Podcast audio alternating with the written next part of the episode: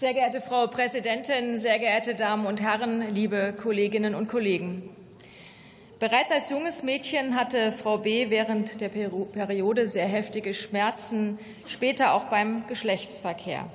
Nach Jahren unerfüllten Kinderwunsch wurde endlich eine Ärztin bei der Anamnese stutzig. Es wurde eine Bauch- und Gebärmutterspiegelung durchgeführt, eine chronische Endometriose festgestellt und Gewebe bis zum Darm entfernt. So ähnlich laufen viele Berichte von Frauen, die an Endometriose erkrankt sind.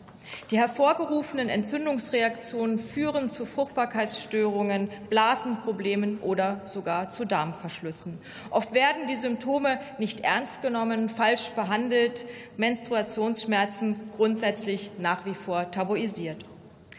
Die Krankheit ist chronisch, nicht heilbar, kann mit psychischen Folgeerkrankungen einhergehen und mindert die Lebensqualität. Schwer betroffene Frauen müssen sich regelmäßig überschüssiges Gewebe wegoperieren lassen.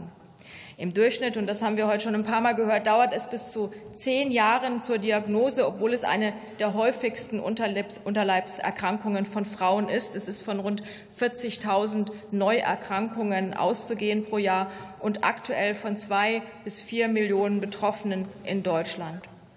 In der Anhörung im Gesundheitsausschuss wurde deutlich, dass die Versorgung von Mädchen und Frauen an mit Endometriose, aber auch Forschung und Aufklärung verbessert werden müssen. Wir begrüßen daher als Union, dass ab dem kommenden Jahr fünf Millionen Euro jährlich für die gezielte Erforschung von Endometriose bereitgestellt werden. Die Antworten auf unsere kleinen Anfragen haben hier anscheinend zum Erkenntnisgewinn der Ampelparteien beigetragen. Das reicht jedoch nicht aus. Es braucht, wie in unserem Antrag gefordert, eine Verbesserung der Versorgung von Behandlungsstrukturen. Endometriosezentren in Deutschland müssen gestärkt werden. Leistungen in den Endometriose-Fachberatungen an Kliniken bei Gynäkologen oder Allgemeinmedizinern müssen auskömmlich vergütet und entsprechend abgerechnet werden können.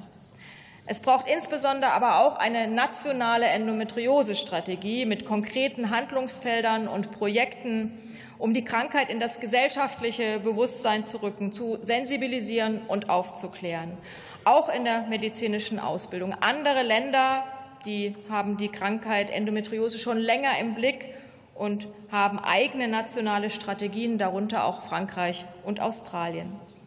Beide Anträge haben das Potenzial, die Versorgung von betroffenen Frauen erheblich zu verbessern. Stimmen Sie also den Anträgen zu und helfen damit, Endometriose endlich zu verstehen, zu behandeln, erforschen und damit wirksam zu bekämpfen.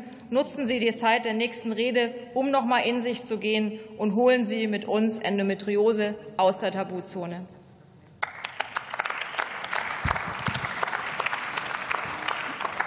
Und der letzte Redner in der Debatte ist für die SPD-Fraktion Robert Stüwe.